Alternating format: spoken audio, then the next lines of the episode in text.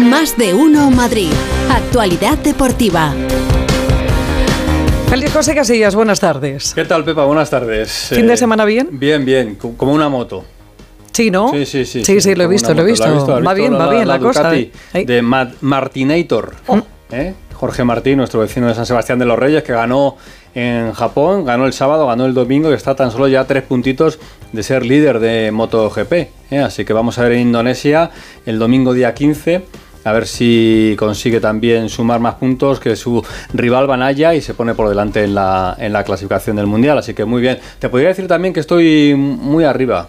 Estás También. muy arriba. Muy arriba, muy arriba también. Qué dita tenéis tú y el Borrascas hoy, ¿eh? Como el Real Madrid de baloncesto, que ganó ayer su partido, el clásico de baloncesto frente al Barça. Y además, fíjate si estoy arriba, que estoy casi casi por los 2 metros 14 centímetros que mide este chaval de 16 años. ¿Qué?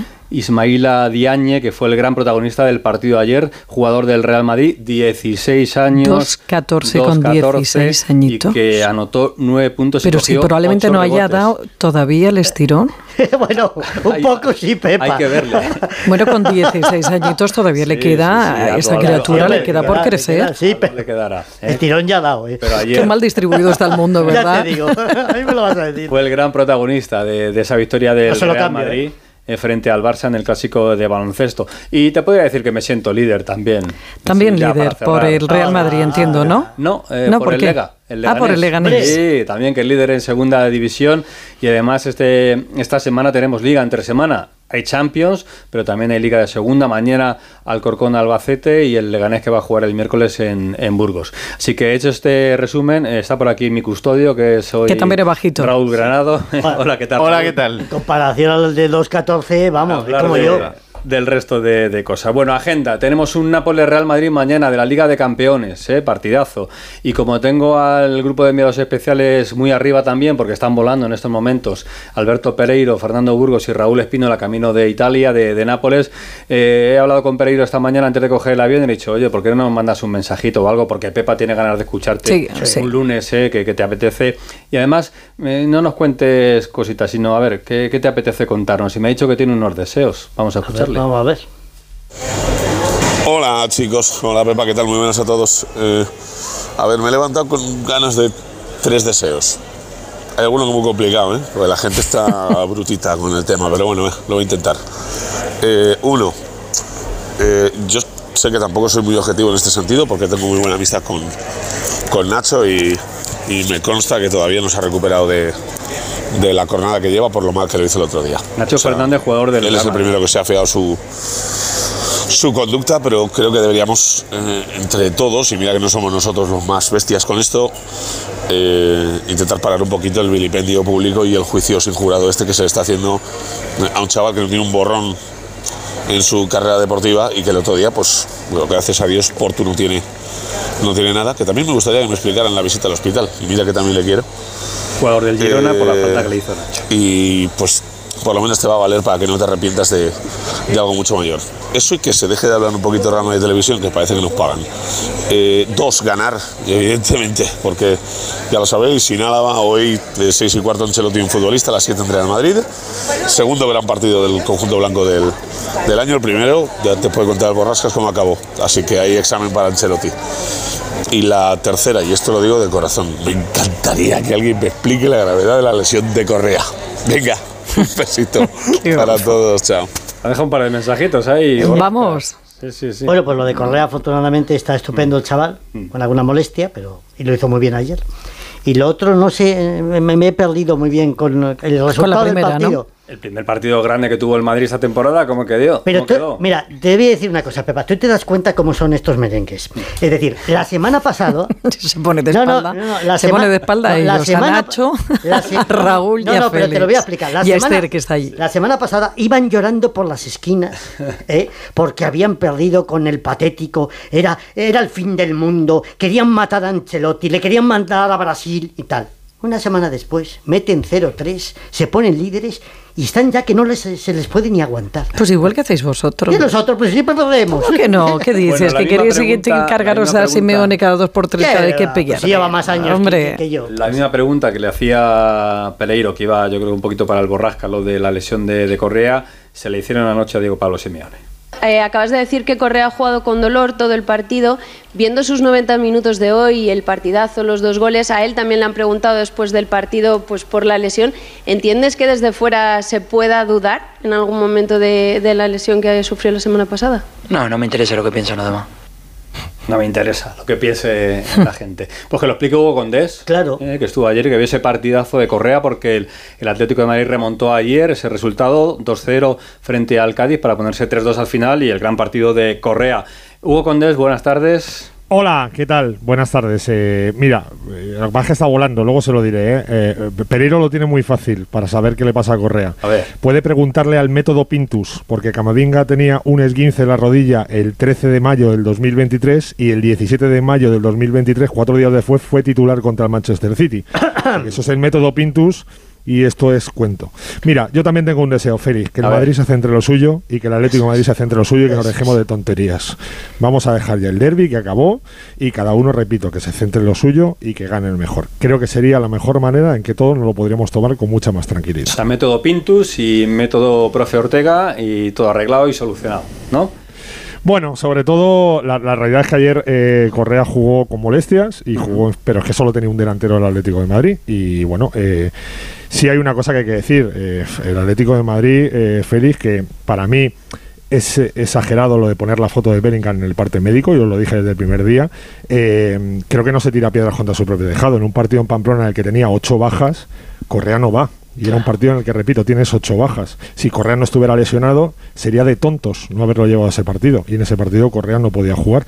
Ayer estaba mejor, como digo, jugó con molestias, eh, se le infiltró, que es lo que se suele decir siempre cuando se le pincha a los futbolistas para que puedan jugar eh, con, con determinado dolor. Y por eso jugó ayer y encima además fue decisivo. Pero insisto, yo creo que deberíamos de calmarnos todos. Ahí estoy de acuerdo con Pereiro. Dejarnos de Real Madrid televisiones y de comunicados y de historias, calmarnos todos un poquito y centrarnos en el fútbol. Y el fútbol dijo que era el Atlético de Madrid, remontó un partido que se le puso horrible en la primera parte por, por su fragilidad defensiva 0-2, que acabó ganando 3-2 y que esta semana es muy gorda para el Atlético de Madrid, Félix, porque viene el Feyenoord el miércoles, que es un partido que te obliga a ganar porque si no ya vas otra vez eh, de culo en la Champions y, y con solo dos jornadas jugadas. Ganamos seguro. Y, y luego el domingo contra la Real Sociedad, que me parece un partidazo tremendo, tal y como está el Atlético de Madrid y tal y como está la Real Sociedad.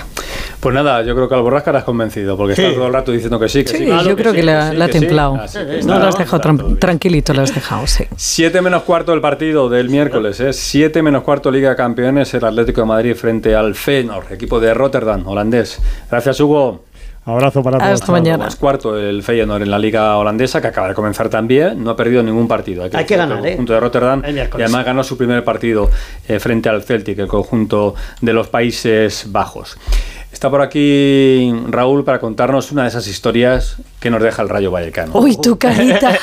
El Rayo, ¿eh? Hay que Vamos decir, a- no, vas a gozar, Pepa, vas a gozar. Sí, a ver, sí, sí, ¿no? sí. Voy a pasarlo bien, dime. Octavo clasificado, buena temporada del equipo de Francisco, el otro día empatado frente al Mallorca, pero Raúl ya manejaba una historia que ya se ha hecho oficial, lo vamos a decir así, y nos la cuenta Raúl. En el partido eh, de entre semana frente al Cádiz, eh, ya nos llamaba la atención que siendo titular Oscar Trejo no vestía el brazalete como primer capitán, lo hacía Oscar Valentín.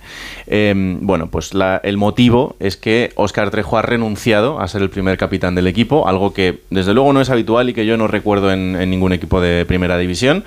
Y lo ha hecho y así lo ha explicado, y es la información que nosotros tenemos por las desavenencias que tiene con el presidente. Está cansado de tener que discutir para absolutamente todo.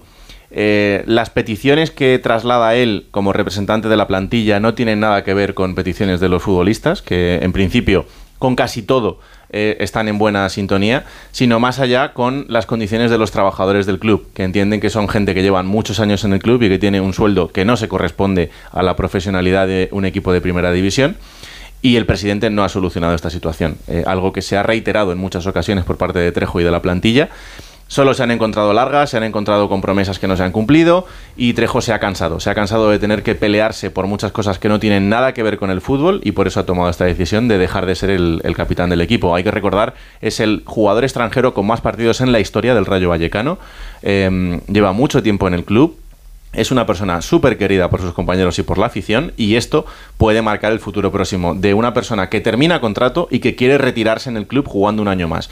Ahora mismo yo tengo mis dudas de que esto vaya a suceder y desde luego una vez más Raúl Martín Presa, el presidente, queda en muy mala situación ante todo el mundo. Pero siempre y cuando haya alguien que quiere serlo, eh, la fuerza se pierde. Bueno, él, ¿No? él lo ha expresado públicamente, ha dicho que, mm, que él se echa un paso atrás. Eh, evidentemente alguien tiene que representar la figura del capitán porque tiene una representación en los partidos, tiene que hacerse la foto con el árbitro, es la persona a la que se dirige el árbitro durante el encuentro, alguien lo tiene que hacer. Pero la plantilla apoya esta decisión y están con él. Eh, ya es muy importante que Pero la si tú quieres forzar una situación, Raúl, al final lo que tú haces es con todo el equipo forzar esa situación. Sí. Y más cuando tú estás hablando de una plantilla, no estás hablando en beneficio, en beneficio propio. Sí, sí, sí, totalmente. Pero se le da una visibilidad a un problema. Claro, entonces, sí, pero esa visibilidad eh, estaría muy bien si nadie, o toda la plantilla dice nadie. Eh, nadie Evidentemente lo, lo que, lo que puede ser más agresivo es tomar la decisión de lo que se hace siempre, pues amenazar con no jugar o ese tipo de situaciones. Eh, pero bueno, no es fácil tampoco tener que hacer esto eh, y cuando además tú te paras a pensar y dices, bueno, es que yo soy futbolista, al fin y al cabo también soy un trabajador, vengo a intentar hacer mi trabajo. Eh, cuando el futbolista tiene que, además de jugar al fútbol, estar intentando ser la persona de enlace para que unos trabajadores tengan un sueldo más digno, pues, Es muy triste. pues llega un punto en el que te cansas. Sin Gracias, duda. Raúl. El Getafe es un décimo en la tabla, empató este fin de semana contra el Villarreal en casa. Un resultado corto para el equipo de Bordalás porque se quedó el Villarreal muy pronto con 10 jugadores y lo intentó el conjunto azulón. Y ahora tengo una pregunta para el Borrascas. A ver. Porque claro, visto lo visto y estamos a 2 de octubre, estamos aquí todos en manga corta. El sábado, 4 y cuarto de la tarde, Real Madrid-Osasuna. 4 y cuarto de la tarde el sábado, Real Madrid-Osasuna. Que le cambien el horario ya. Domingo, 4 y cuarto de la tarde, Atlético de Madrid, Real Sociedad en el Metropolitano. Que le cambien eh, el Por- horario ya. Por calor. Pues claro, van a tener 30-31 grados a esa hora del partido. El de Sevilla Rayo del sábado a las 9 de la noche en Sevilla, bien, ¿no? Podemos aguantar Bueno, ahí. bueno, si jugara a las 4 de la mañana, yo creo que sería en After, un After, hacer un After fútbol, estaría francamente bien, porque en Sevilla también va a hacer un calorazo impresionante el próximo fin de semana. Esta ola de calor va a continuar durante muchos días, hasta el 10 aproximadamente no empezará a remitir, y por lo tanto yo creo que jugar a las, eh, a las 4 de la tarde, yo creo que es una locura. Deberían de cambiar el horario o- y desde luego las pausas de hidratación las volveremos a ver el sábado y el domingo. Bueno, pues sombrero de paja y bronceador para ir a ver los partidos Y del Real pero con agua. Oye, por cierto, Iván, tanto Iván Pérez como Ricardo Domínguez Mm. dice que, eh, bueno, tenéis cierto menosprecio hacia el Atlético de Madrid. Total, lo diciendo siempre. Pues dice que, eh, bueno, y hacia todos los aficionados del Atleti, la ironía de Pereiro es inapropiada, la defensa hacia Nacho después de una entrada criminal no es admisible. Es lo que dice Ricardo, entre otras cosas. Iván también dice otras. Pues yo quiero, pues mira, te voy a decir una cosa. Eh, yo respeto, lógicamente, como no puede ser de otra manera, las opiniones de, de todos los oyentes y de, y de todos los compañeros. Pero en este caso voy a romper una lancha, una lancha no, No, una una lanza, sí. una lanza por, por Nacho Fernández, que me parece un chaval que aunque juegue el equipo, el eterno rival, excepcional, un deportista de, de bien, que es verdad que eh, no ha tenido una mala declaración, que lleva muchos años eh, sacrificándose por seguir en el Real Madrid y que el otro día se, eh, bueno, se le fue la pinza o llegó tarde o midió mal. Puede ser. Falta Bueno, pues hablando de, de llegar tarde, ¿eh? tengo a, a Patricia Arriaga esperándome pobrecita mía para contar. Solo un apunte más. Elisa Aguilar, nueva presidenta de la Federación Española de Baloncesto. Por primera vez una mujer al frente de una gran federación española, en este caso la del básquet.